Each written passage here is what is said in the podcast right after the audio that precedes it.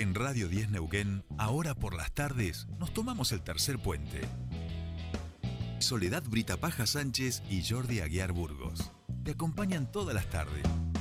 De 15 a 17.30. Información, análisis, entrevistas, música en vivo y columnistas de todos los colores y sabores. Subite al tercer puente. Con Jordi y Sole.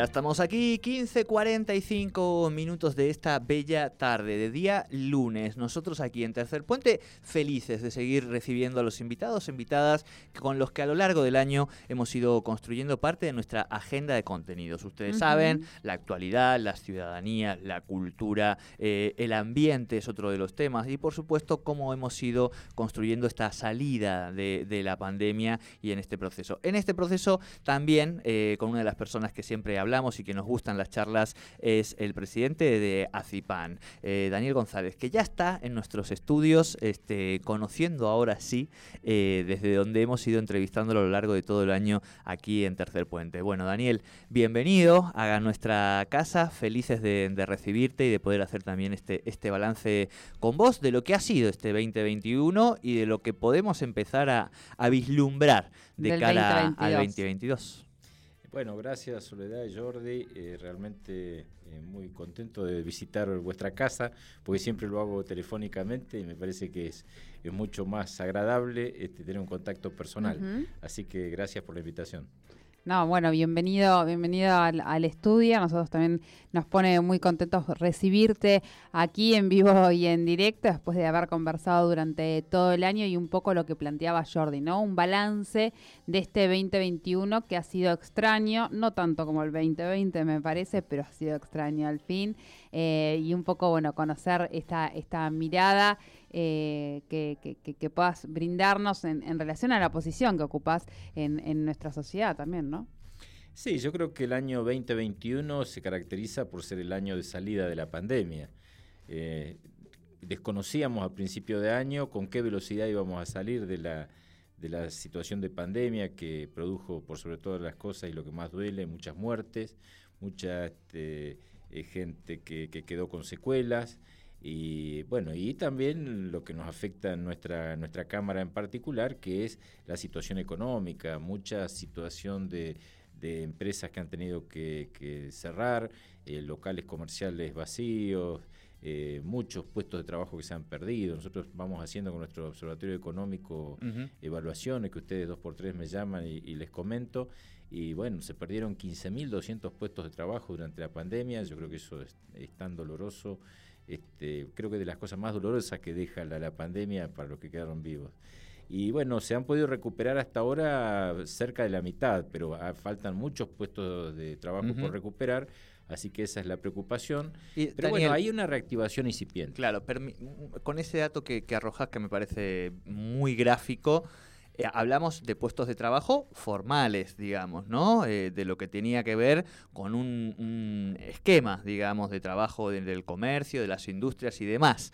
Eh, digo, hago esta aclaración porque nuestra economía, lamentablemente el 40% es en negro y estos trabajos que se han perdido en blanco también da la sensación que va a costar mucho recuperarlos más allá de que se haya este rebote económico de post-pandemia, ¿no? Sí, y puestos de trabajo privado perdidos son estos, claro. ¿cierto? O sea, no estamos hablando del empleo público.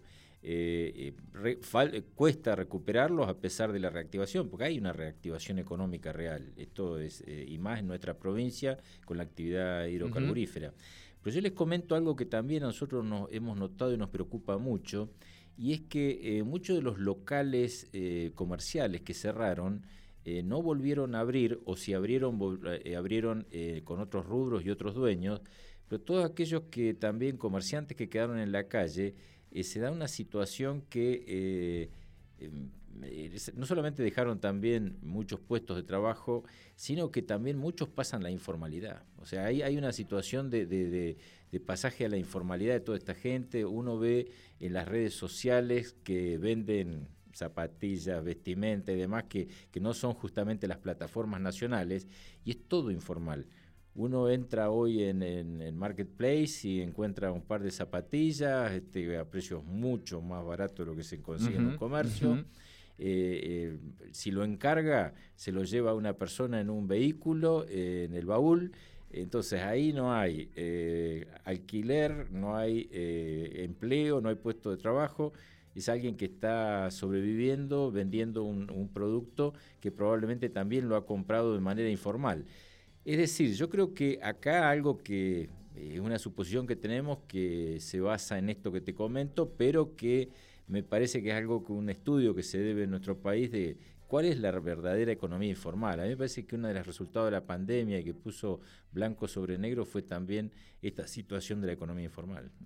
Tal cual, tal cual. Bien, eh, bien y como vos decías, eh, también en ese sentido impactó en, de distintas maneras en los distintos rubros, digo, ¿no? Creo que que el comercio local fue uno de estos, la imagen de los locales cerrados es una de las más elocuentes, pero el turismo fue otra de las actividades que internacionalmente también se vio muy afectada, ¿no?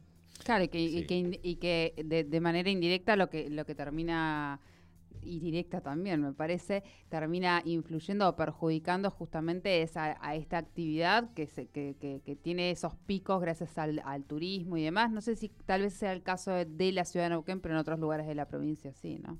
Sí, el consumo está relacionado. Es cierto lo que decís, este, eh, Soledad, el consumo está relacionado también con el turismo.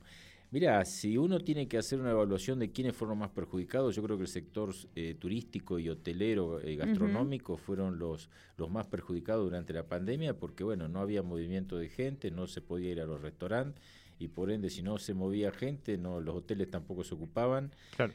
Eh, así que sí, fue muy, muy perjudicado, una cantidad de cierre de hoteles muy grande lo que a uno lo, alienta un poco es que realmente este, en este momento hay una reactivación turística, uno va a la cordillera y no encuentra reserva de nada, eh, esto realmente a mí me alegra, cuando yo he ido a San Martín de los Andes, que voy bastante seguido, eh, me alegra verlos a todos los que estaban tan caídos, pobres, que han, han recuperado toda su, su, actividad con muy buenas perspectivas también para este verano, de, con mucha reserva pero la, actividad en Neuquén, eh, la actividad hotelera no ha, no, no, no ha retornado tan rápido, eh, sigue con problemas.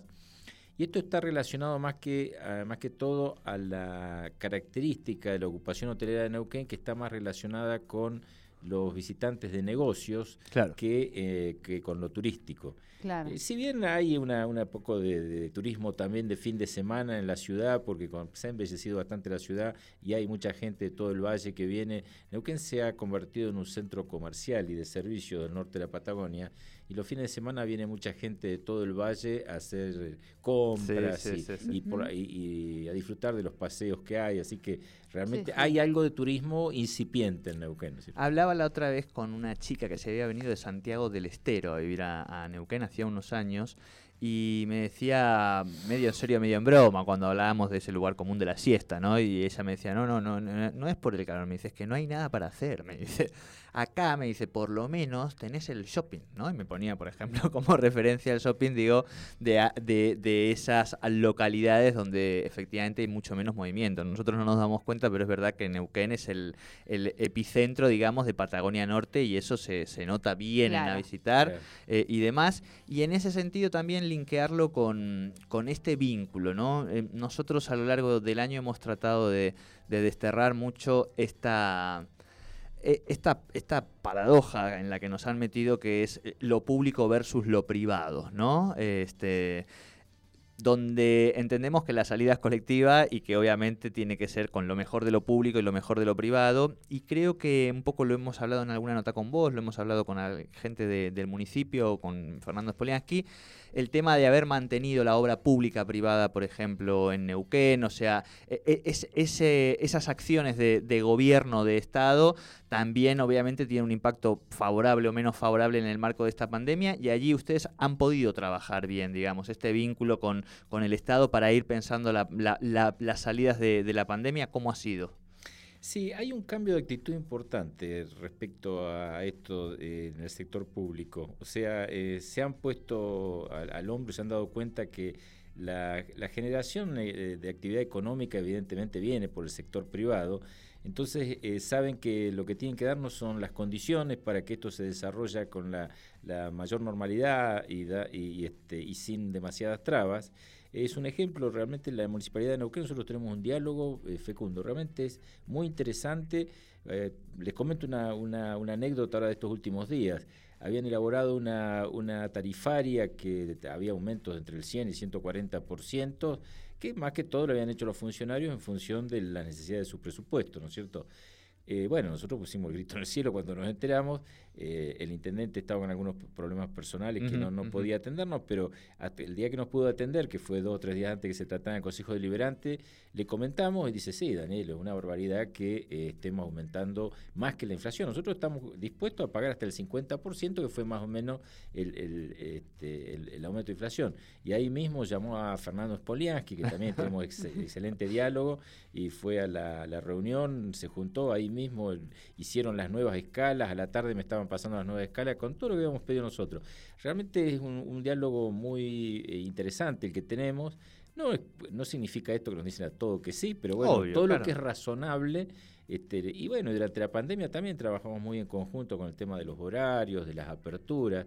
Así que eso este, con respecto al municipio. Y con respecto a la provincia, también em, trabajamos mucho con los ministros, eh, fundamentalmente con el tema hidrocarburífero, para ver de qué forma insertamos a las pymes neuquinas en todo este desarrollo de vaca muerta que es tan interesante para la economía neuquina. Claro, y, y precisamente cómo viene ese entramado. La semana pasada hablamos con Darío Martínez, secretario de de energía que tenemos ahora neuquino eh, y que me da la sensación que se nota también, ¿no? Este, el foco, el plan gas ha funcionado muy bien, pero permanentemente escuchamos en, los discursos eh, de los funcionarios, ahora se empezará a discutir la ley de, promoción de inversiones hidrocarburíferas, eh, pero escuchamos en los funcionarios siempre mentar la cuestión de la mano de obra local, digamos, ¿no? Y el entramado de pymes locales.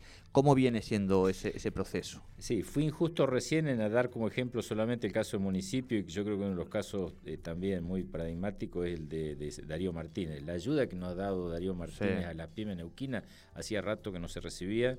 Eh, él, por ejemplo, cuando confeccionan el plan gas, eh, le pone como dentro de, la, de, lo estipulado para acceder a las tarifas este, preferenciales que tienen aquellos que aumentan la producción en gas, una de las condiciones es contratar empresas en este nivel local, regional y nacional.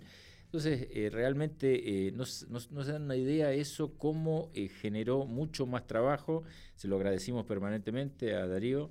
en la, después, en general, hace poco nosotros le dijimos que necesitábamos crédito del Banco Nación, porque los bancos locales no alcanzan a tener una oferta suficiente para eh, poder ingresar a algunos sectores como son del segundo anillo, que requieren mucho capital. ¿Qué es, segundo anillo para quienes nos escuchan? Mira, en lo que hace la actividad hidrocarburífera se definen tres anillos. el primer anillo está relacionado con los productores, es decir, aquellos que tienen la concesión, IPF, Tecpetro, la Austral, Total, Total. Los que la explotan. Los que la explotan, los que tienen las concesiones. El segundo que en general son grandes multinacionales. Grandes multinacionales y algunas nacionales, como IPF, Petrol, Plus Petrol y Tecpetro, que son las Claro, claro. Eh, esas son las que invierten, son los que ponen los cientos y en algunos casos miles de millones de dólares. Ahora, ellos no hacen prácticamente nada, subcontratan absolutamente todo. Entonces, eh, una de las actividades más importantes que ellos subcontratan es la perforación de pozos y la fractura de estos pozos en el caso este del shale, los servicios. Y eso, eh, claro, se requieren equipamientos costosísimos que lo pueden hacer solamente multinacionales y ahí es donde nosotros pretendemos entrar, queremos entrar, pero no tenemos el suficiente capital.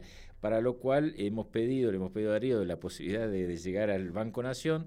Él nos llevó al Banco Nación y hemos tenido reuniones con el presidente de Banco Nación. Y en estos días está por venir todo un equipo de Banco Nación, ya nos mandó un convenio y demás con créditos muy importantes a muy baja tasa. Eh, realmente es muy interesante. Esto que eh, decís es muy estratégico, Daniel, Oh, digamos. Estamos hablando, claro, de que seamos nosotros quienes tengamos la capacidad de generar ese tipo de servicios Sí, para las sí, multinacionales y allí también tenemos una importante parte de la mano de, de obra, digamos. ¿Qué ¿no? te parece? Sí, sí. Sí, y bueno, y el tercer anillo, ese es el segundo anillo, digamos, ¿no es cierto? De perforación y fractura.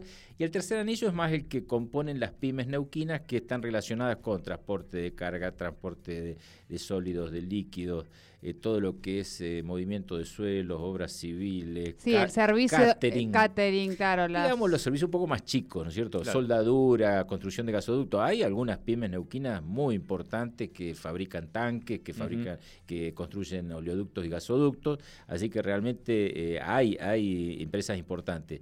Eh, Ese sería el tercer anillo. Pero bueno, pretendemos poder, si alguna de estas grandes también pueden llevar a, a cabo algunos servicios que llevan a cabo las del segundo anillo. Bien. Bien.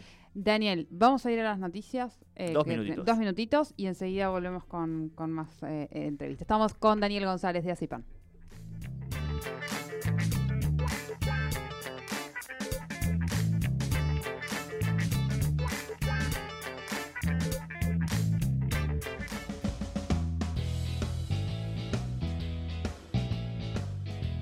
En Radio 10 Neuquén, ahora por las tardes, nos tomamos el tercer puente.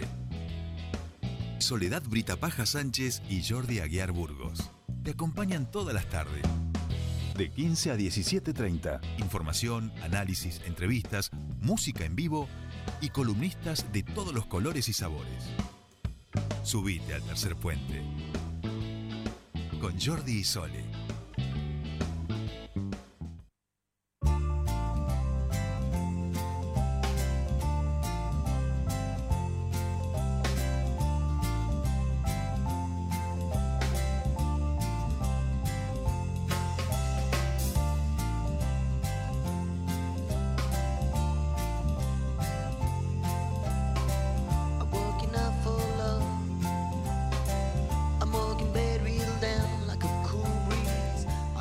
Bien, ya estamos aquí 4 y 4 y 4, bueno, son 4 y 5, pero 4 y 4 queda más bonito. En toda la República Argentina, en este día lunes, estamos aquí charlando con Daniel González, presidente de la Cámara de eh, Asociación de Empresarios, eh, Industriales, Comerciantes y Afines de aquí de Neuquén, haciendo la mirada, el balance desde los ámbitos de, de la economía, también en esta última semana. Y a Daniel lo hemos ido hablando, como él dice, sacan estos estudios periódicos del Observatorio Económico que realmente son un insumo muy importante para, para la región, porque a veces nos pasa, y supongo que a ustedes también les pasará que...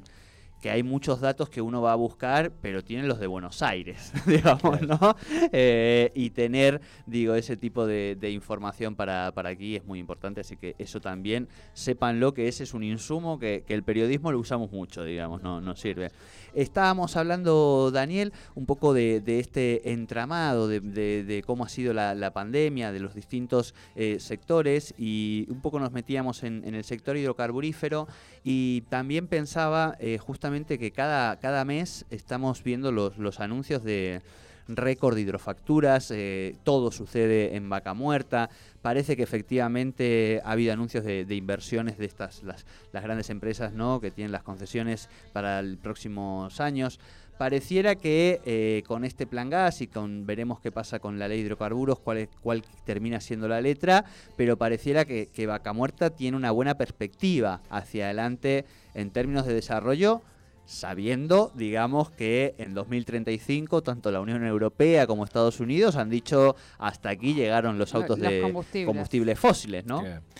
Sí, se da una situación muy particular, lo que se llama la transición energética. Exacto. Eh, realmente, eh, hace unos años, eh, yo ya que peino unas canas, eh, me acuerdo que nosotros decíamos, nos queda petróleo para cuántos años. O sea, eh, medíamos las reservas para ver cuánto tiempo íbamos a poder autoabastecernos, ¿no? Y siempre teníamos miedo, y nos quedan petróleo para 5 o 10 años más, nada más. Esa era la preocupación. Ha cambiado el paradigma totalmente. Ahora, todo lo que hay hay que sacarlo cuanto antes, porque la realidad es que eh, llega el 2030, 2035 y eh, evidentemente van a haber autos a- que van a funcionar con energía eléctrica, ya no va a haber tanta combustión en, las centrales térmicas, es decir, eh, creo que el mundo va hacia una energía limpia y entonces lo, esta riqueza que tenemos en el subsuelo hay que apurarnos por explotarla. Y en ese marco me parece interesante lo del plan gas que dio algunas este, mm, eh, conveniencias a las empresas este, eh, operadoras y, y realmente aumentaron la producción. Y en el caso del petróleo, como bien decía, creo que también es importante la ley esta de, de promoción a las inversiones hidrocarburíferas, que bueno, eh, yo no, no, no tengo mucho conocimiento del total de la ley, sé que en algunos, en algunos aspectos ha sido cuestionada por autoridades provinciales. Dos o tres pero- artículos, digamos. Sí, pero no, no es este, no es lo, lo primordial. Lo primordial creo que todos coincidimos es muy necesaria para asegurar ciertas condiciones, porque recién estábamos hablando que para realmente sacar todo lo que tenemos bajo la tierra hacen falta inversiones, eh, no eh, cientos de millones de dólares, sino a veces miles de millones de dólares. Y por supuesto el que está haciendo esa inversión necesita cierta seguridad jurídica y reglas de juego claras que se dan a través de una legislación, no hay duda. Así que a mí me parece que la ley de promoción a las inversiones hidrocarburíferas es este, muy importante. Habrá que ver los detalles, como bien decís vos, capaz que son dos tres artículos solamente. Y también nos gustaría, cosa que si tenemos oportunidad se lo vamos a plantear también el- eh, cuando en el tratamiento en el, en el Congreso, que es que se incluya más al tema de las pymes locales como lo tiene el Plan Gas. Todavía Bien. esta ley me parece que no lo incluye mucho, pero ya estamos nosotros trabajando para que se lo incluya. Construyendo, construyendo este, Eh. masa crítica. Exactamente. Vamos a decir que, que es importante.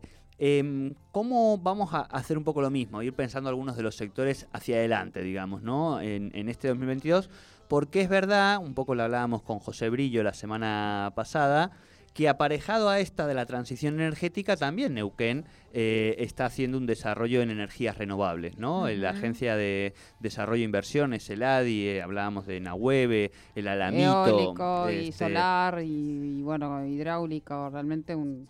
Claro, claro, claro, claro. Y, y eso empieza también incipientemente a, a- a movilizarse, pero ¿qué otros em, sectores o, o- o qué otras perspectivas eh, en términos de, de posibilidades, no ya para el año que viene, sino estratégicos, digamos, ¿no? Podemos, tenemos que mirar, por, aunque sea un poquito más con, con atención, o pueden ser para, para la región, digamos, un- una, una cuestión interesante de desarrollo.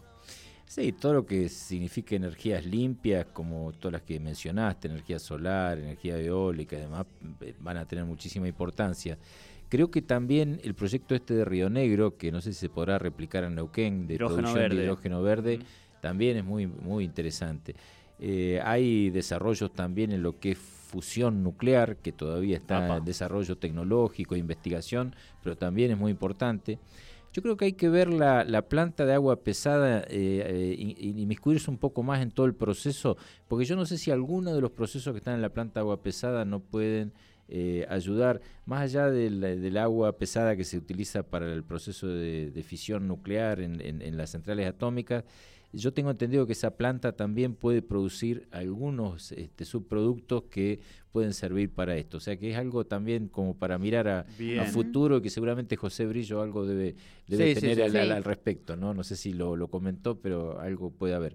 Así que eh, sí, yo creo que hay que desarrollar. Yo de base soy ingeniero químico, no sé si le, les Ah, comenté. no, no Así que también me interesa mucho. Yo he estado leyendo mucho sobre el tema del hidrógeno verde. Me he estado informando mucho sobre el tema del litio, porque el tema Sí. de las baterías de, de litio, eh, mi especialidad en general es todo lo que es seguridad industrial y protección contra incendios, y se da una particularidad eh, muy especial. El litio cuando arde no se apaga con cualquier tipo de matafuegos, ni agua, ni tierra, ni polvo químico como se usa para cualquier fuego, sino que se requieren agentes especiales y se está trabajando a full en el desarrollo, así que yo me estoy informando mucho al respecto Claro. porque eh, por eso son como vos decís, eh, todo lo que uno tiene que ir a investigar, eh, investigando para lo que se viene, que es, Claro. que es el futuro. Y el litio, evidentemente, Sí, sí, sí, sí. va a ser muy importante porque la mayoría de los vehículos funcionan, va, Las todo funciona con baterías, batería la de litio. computadora, el Claro. smartphone, todo, todo eso pensaba. Te digo, claro. cuando si quieren googleenlo, pongan incendio en baterías de litio, se van a encontrar con una sorpresa porque no hay cómo, cómo apagarla. Uno le tira agua y pareciera que arden más, ¿no? Es un Ajá. tema. Hablamos de, por problema. ejemplo, estos autos un día de mañana se te prende fuego en, en la carretera o pasa algo. Algo, digamos, ¿no? sí, Donde sí. llegan los Sí. bomberos habitualmente y tiraban el a a eso ya así Ya no va. tiene que ser un producto especial, ¿no? Para Bien. ese, para ese eh, elemento químico que es el litio. Bien, y la forma de, pensaba ahora cuando me quedé pensando en todo esto de la transi- transición energética, aprovechamos que, que nos acabas de, de, eh, por lo menos a mí, de, de, Sí, de sí, confesarnos est- esta profesión, yo no la sabía, Daniel. Eh, en relación al litio, ¿cuál es la forma de eliminarlo? ¿Hay alguna forma hoy verde o, o- Eh, no, tratar eh, de, de eh, que eh, genere? Eh, Pones el dedo en la llaga también. Son temas, Ah, son temas, son temas difíciles, sí. Son sí, temas Son complicados. temas muy complicados, sí. Bien. Pero bueno, eh, frente a la emisión de, de, de anhídrido carbónico que nos genera eh, toda esa capa que este, realmente produce el calentamiento global, o del- de los agujeros de ozono que se producen también con, con la combustión de algunos otros productos, realmente eh, es preferible tener algún tipo de contaminante que no sabemos cómo... Es lo pasa con el uranio también, el uranio que, que se utiliza para las... eh, para en las centrales atómicas también es muy difícil de degradar, pero bueno, son cantidades mucho menores y que se encuentran en reservorios. Este, hay, hay formas de Sí, sí, sí. asegurarlos si- sin generar una contaminación este, inmediata. Claro, eh, entiendo que, que- que- que la contaminación por ahí puede ser más controlada por bueno por, por tratarse de que está eh, Claro. contenido, en Contenido, algo, claro, no es como el, el petróleo o no, esto que se, se derrama y bueno, y empieza a filtrar y a filtrar y Como buena periodista tenés mucha más facilidad de palabra que yo y resumiste lo que yo no sabía de explicar. No, no, pero además ella es de- del metido de la energía, Sí, sí. ¿sabes? ¿Sabes? Es uno de sus temas.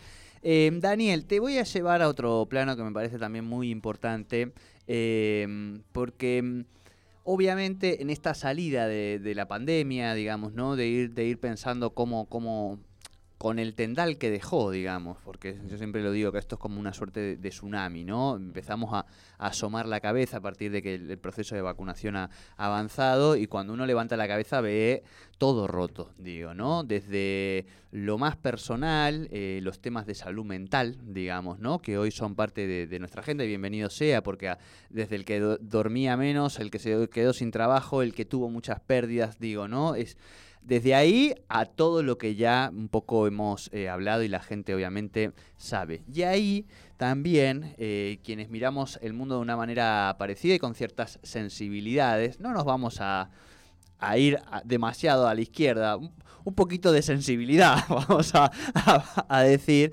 con este país con el 40% de, de pobreza en Neuquén, donde las desigualdades ¿no? y las asimetrías por esto que hablamos se, se notan, cómo, cómo involucrar, cómo, cómo se charla, cómo se, se debate, cómo el empresariado eh, se puede ver, se ve, no se ve, eh, parte de, de también trabajar sobre, de alguna manera, sobre una, una recuperación y un, y un piso distinto en relación a la pobreza y a, y a la indigencia, digamos. Te pregunto esto porque además sé que sos una persona que, que mira desde también determinadas sensibilidades eh, en este rol que te toca, este, obviamente, eh, ejercer, ¿no? Pero uno piensa y dice, bueno, vamos saliendo de esto, dejemos de, de pelear, que si el ámbito privado y público nos sentamos y vamos buscando soluciones, encontramos, bueno, tenemos un tema que es la, la pobreza, la desigualdad, que, que es uno de los principales, ¿no? Sí, mirá, creo que eh, a todos no, nos preocupa muchísimo el- los niveles de pobreza y, y a veces uno ve cifras nada más, pero es cuestión de ver en la periferia cómo se vive y realmente es muy preocupante. Pero bueno, es nuestra responsabilidad ver cómo se sale de esto, como bien decís. Yo creo que con puestos de trabajo. Acá, eh, si se perdieron 15.200 y recuperamos 7.000 puestos, tenemos que recuperar los 15.000 y tenemos que generar más. Ahora, ustedes me preguntarían cómo se genera más puestos de trabajo. Yo les puedo asegurar que cualquier empresario que uno se encuentre en la calle estaría dispuesto a tomar gente si cambiaran un poco las condiciones eh, le- de, la legislación. Ujú. Nosotros tenemos una presión impositiva muy, muy fuerte, eh, los aportes patronales son muy, muy fuertes, eh, y, y la legislación laboral, yo no digo de la palabra flexibilización laboral, en general no gusta porque es una, es una mala palabra, como que se da todas las ventajas al empresario y todo contra el trabajador. Pero lejos de eso, yo creo que lo que hay que dar sí es mayores posibilidades que eh, al, empresario para que eh, tome más gente, que el empleado esté mucho mejor. O sea, yo creo que desde el punto de vista salarial no va a haber un empresario que quiera que diga, no, yo tengo que pagar poco. No, en general todo el mundo trata de acompañar. Hay al quienes no pagan aportes. Bueno. en todas las casas se cuecen habas, diría mi No, no, no madre. hay duda. O sea, eh, Sí, sí, pero digo en términos de la pagar generalidad, aportes me sí. refiero a, ¿sabes por qué, por qué se hace? Cuando vos tenés una, un- una, el aporte es demasiado injusto porque es demasiado alto, y sí, va a haber una, lamentablemente yo el otro día le decía a un, funcionario, si ustedes ampliaran la base de impositiva, es decir, toda la, la economía esa que vos comentabas recién, que es el 40% en negro, eh, toda esa, esa gente se incorporara al sistema, los que estamos pagando pagaríamos menos, porque el Estado no se vería bajo ningún punto de vista perjudicado, porque podría recaudar lo mismo, pero más distribuido. Eh, lo que se llama, digamos, sí, resumiendo como hace Soledad, cazar en el zoológico. O sea, claro, la, la realidad es que es mucho más este, justo si aportáramos todos. Y hay una gran parte que no aporta. Entonces, todos esos aspectos que yo creo que es le- uno de los deberes que tiene la política en general con nosotros y que debe, debe cambiar, eh, escuchar un poco más a, las pymes fundamentalmente como generadoras de riqueza, generadoras de empleo. No digo a, las grandes corporaciones porque siempre hay otros intereses, Claro. eh, dejemos de lado eso.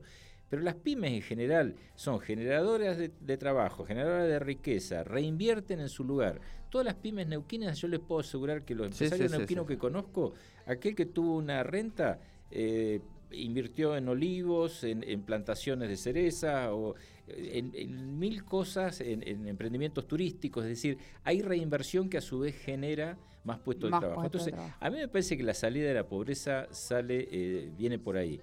Ampliar la torta, ampliar la producción, generar mayores condiciones de, de posibilidades de trabajo y de producción. Ya tenemos que dejar esa discusión estéril de si estamos de un lado o del otro. Yo cuando se habla de la grieta, yo la grieta mía está, es la que trabajamos, producimos y generamos puestos de trabajo y los que eh, de, por acción o por omisión impiden que eso se lleve a cabo. Esa para mí es la verdadera gra- grieta. Daniel, eh, me quedaba pensando, y bueno, le hemos hablado nosotros acá en nuestro espacio de, de economía con Fernando Spoliansky y demás, y pensaba en todo esto, y, y abro, abro acá la, la- la- la incógnita, como para que, que lo charlemos. Eh, pensaba, yo hasta, hasta hace poquito, hace un año, viví en cinco años en, en España, pensaba que los sistemas impositivos en realidad son bastante fuertes en, en el mundo. ¿no? Y, y- y- y los aportes y todo esto es una queja eh, prácticamente constante. En España hoy por hoy el 45% de lo que uno gana se va en impuestos. Una persona que emplea a un camarero que le paga 900 euros de bolsillo invierte además de esos 900 euros 1.200 que se van a Hacienda. Eh, es muchísimo el dinero. Yo pensaba en realidad también que no solo que es, es- duro como en cualquier lugar del mundo, pensaba que Argentina tiene que ayornarse a la realidad que vive, a la crisis que está atravesando y tal vez generar estos beneficios que sí se dan en lugares como de primer mundo, eh, eh, así como miramos el ejemplo de que los ahogan impositivamente, también hay cuestiones al primer empleo, segundo empleo, eh, que, favorecen a, a la localía para que esa pyme pueda seguir empleando eh, no solo a un joven, sino también a gente adulta. Eso también existe, que eso lo hemos hablado acá en otra oportunidad. Hoy eh, lo que nos vamos a lamentar el día de mañana van a ser aquellos que se quedaron sin empleo en la pandemia y que tienen más de 60 años, que no van a alcanzar a jubilarse y vamos a tener que ver cómo los sostenemos. Digo, hay diferentes formas que por ahí tal vez se puede pensar de ese lado, ¿no?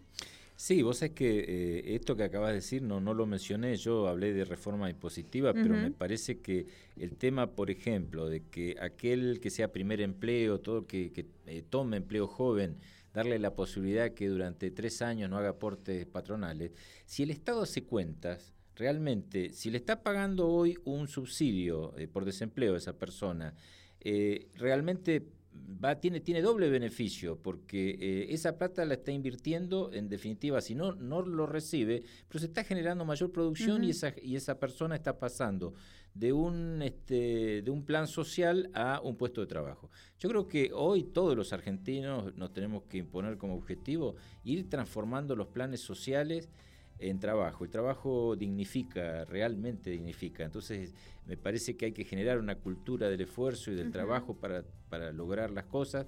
Y además para que no sean después también eh, eh, herramientas de, de uso de, de la clase política, porque a veces este, la necesidad hace que eh, mucha pobre gente tenga la- la- Claro. que, que seguirlos por, por este motivo. Entonces, me parece que eh, es muy digno el, el- el hecho de generar puestos de trabajo.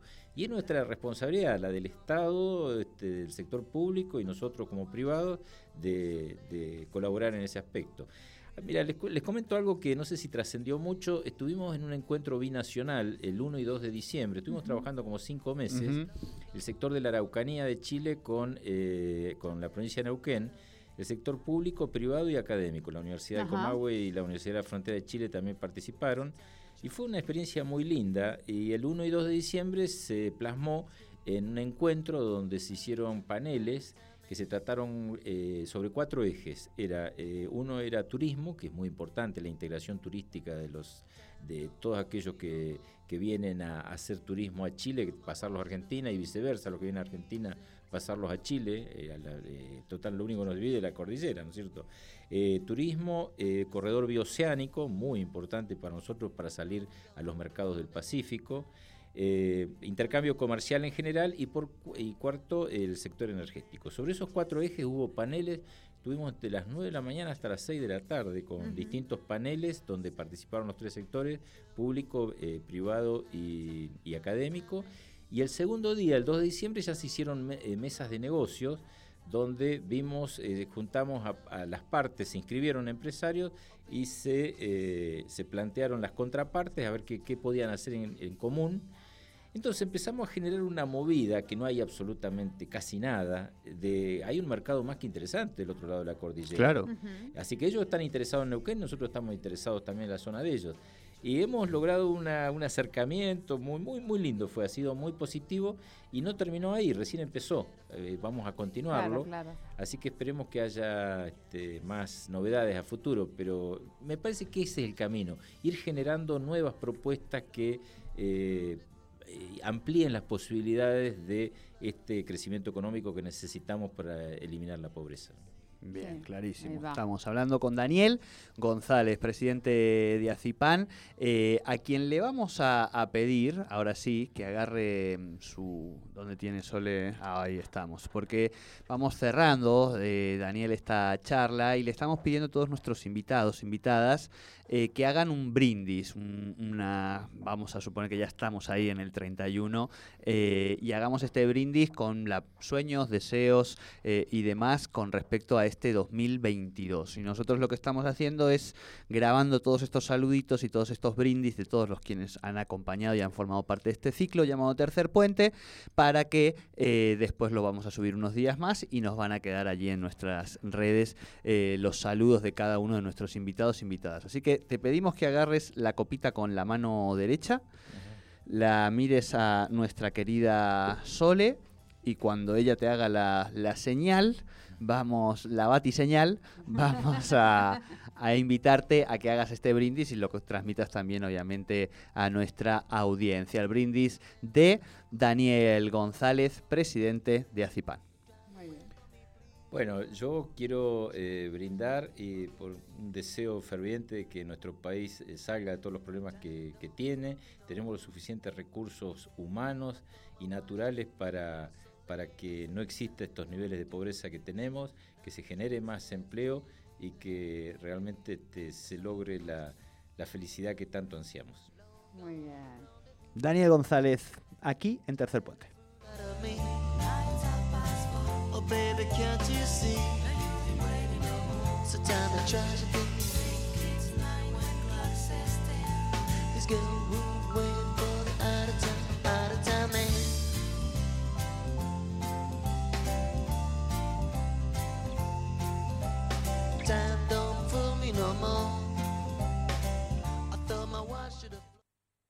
Estás en Radio 10 Neuquén.